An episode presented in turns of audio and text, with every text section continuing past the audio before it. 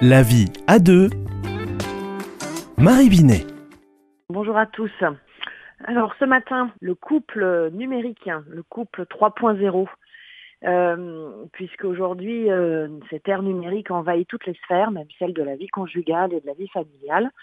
Et je vais parler plus particulièrement de ces vies de couple qui se forment et qui parfois demeurent sur la toile. Alors on connaît euh, tous les sites de rencontres, il y en a plus de 2000. Il y a à peu près 40% des couples qui se forment sur la toile et qui restent ensemble, donc ce qui devient quand même une proportion importante.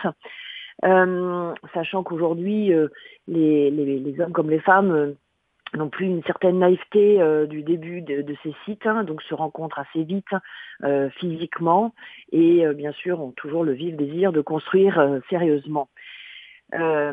alors, il y a quand même euh, une évolution, c'est que euh, le couple numérique, ce n'est pas juste des sites de rencontres, c'est aussi euh, des objets connectés qui permettent de faire l'amour à distance. C'est aussi une intelligence artificielle qui aujourd'hui permet de d'avoir de construire une relation. Alors peut-être que les auditeurs vont sursauter, surtout de si bon matin quand j'ai construit une relation avec un chatbot. Euh, je ne donnerai pas le, nom des sites hein, puisque je ne veux pas faire de publicité euh, qui, qui proposent ça aujourd'hui.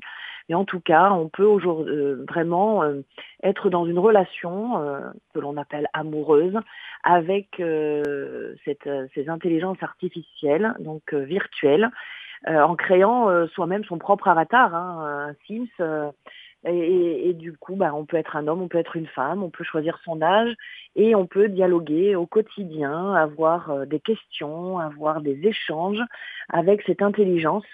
Et euh, lorsque c'est une personne réelle, avoir des échanges virtuels, même euh, en allant jusqu'au plaisir sexuel, à distance. Alors cela peut paraître effrayant, et certainement que l'intelligence artificielle a ce côté-là, et en même temps, euh, je pense que c'est important d'y avoir une grande attention parce que cela montre surtout la solitude et euh, parfois le désert affectif que certains de nos contemporains euh, vivent et qui peuvent être très proches de nous, même parfois dans nos familles. Et il est peut-être important que les couples qui, qui vivent ensemble, qui construisent une vie concrète, réelle de couple et de famille, portent aussi leur attention sur ces personnes qui aspirent à une vie relationnelle, amoureuse, affective, une vie sexuelle.